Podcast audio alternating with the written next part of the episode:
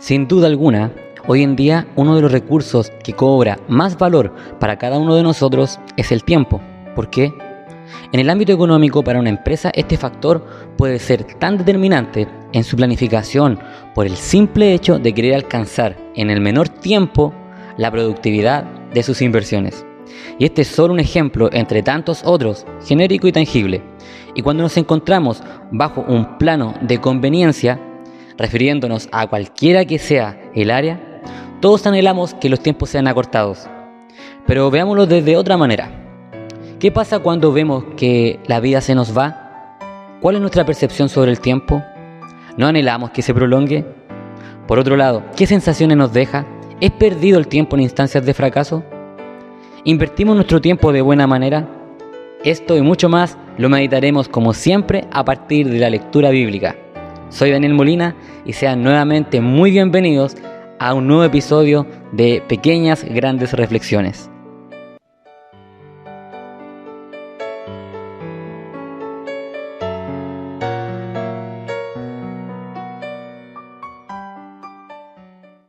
Que Dios nos bendiga.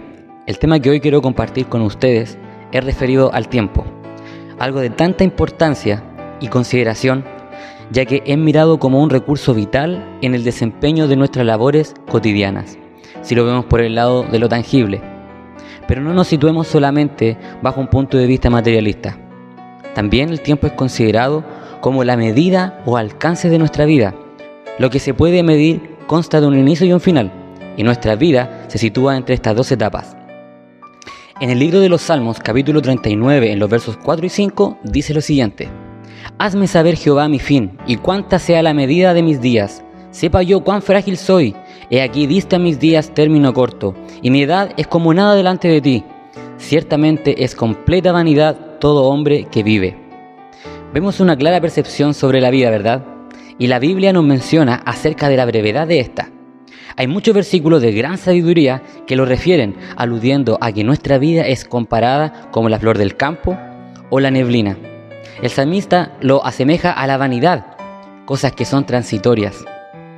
Por otro lado, la Biblia nos menciona en Eclesiastés capítulo 3 uno de los pasajes más representativos referidos a este tema. Y nos da a conocer que para todo hay tiempo. Esto nos indica de que Dios no nos resta posibilidades ni oportunidades en nuestro hacer o deshacer. Si no las alcanzamos, solo pasa por una mala organización o mala administración personal. Hoy en día, el escuchar decir no me alcanza el tiempo es lo más común en la sociedad. Es importante reconocer también que las múltiples sensaciones que nos genera el transcurso del tiempo siempre mutan de acuerdo a las diferentes instancias de nuestra vida y de una manera drástica como ya lo mencionamos, desde el apreciar lo breve que podemos percibir el tiempo, lo cual suele suceder cuando estamos viviendo momentos gratos o cuando tenemos que responder a responsabilidades programadas. O la otra cara de la moneda, hasta percibirlo como interminable en instancias adversas como cuando llegan los problemas o aparece lo que a muchos no les gusta, la espera. En estos últimos casos pareciera que el tiempo no transcurre, ¿verdad? Cada etapa de nuestra vida también influye en la manera que tenemos de apreciar el tiempo. El hablar de alcanzar los 80 años de edad a un niño pequeño no tiene el mismo significado que para una persona que los está viviendo. Un niño tal vez lo va a asumir como una vivencia muy lejana, pero alguien que los haya vivido quizás lo vea como un abrir y cerrar de ojos. Por otra parte, en un joven puede que sea el recurso más importante para organizar los proyectos de su vida en el ámbito del trabajo, familiar o etc. Pero independiente de la etapa de vida que estemos cursando, los límites del tiempo no los fijamos ni usted ni yo. Por ende, debemos tener muy en claro que el tiempo le pertenece a Dios. A nosotros solo se nos atribuye un lapso de este, el que nos corresponde según Dios lo determina para cada uno, y solo podemos hacer uso de él en una medida cotidiana y natural, mientras el Padre nos conceda hálito de vida. Ahora bien, ¿qué provecho sacamos del tiempo? El tiempo, como tal, sigue su curso, no vuelve atrás y las sensaciones de agrado o desagrado pasan solamente por un buen o mal aprovechamiento de este. Y para ello, lo mejor es invertirlo de la mejor manera, como quien deposita en un buen banco esperando en el porvenir obtener algún provecho. Los fracasos no son pérdida de tiempo, aún de lo malo podemos sacar alguna enseñanza, aunque sea para prevenir. Yo les quiero invitar a que podamos depositar el tiempo que disponemos en las manos de Dios. Reconocer que todo pasa por Él. Darnos cuenta que cada segundo a nuestro favor es producto de su misericordia. Nuestras sensaciones sobre el tiempo que anhelamos o cómo lo queremos aprovechar no son más fuertes ni mejor que la voluntad de Dios.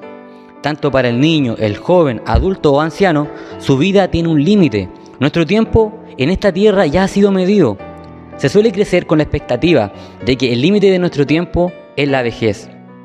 Pero las distintas circunstancias que en muchos casos tenemos que padecer y que no esperamos pueden decir lo contrario.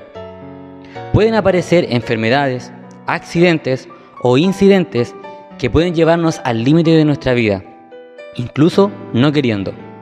Pero lo importante de todo no es cuándo se nos acaba el tiempo, sino que qué sucedió en nuestro tiempo. Por eso seremos recordados, por lo que hacemos que sea relevante nuestro tiempo de vida. Ese es el mejor aroma que podemos dejar en nuestro pasar.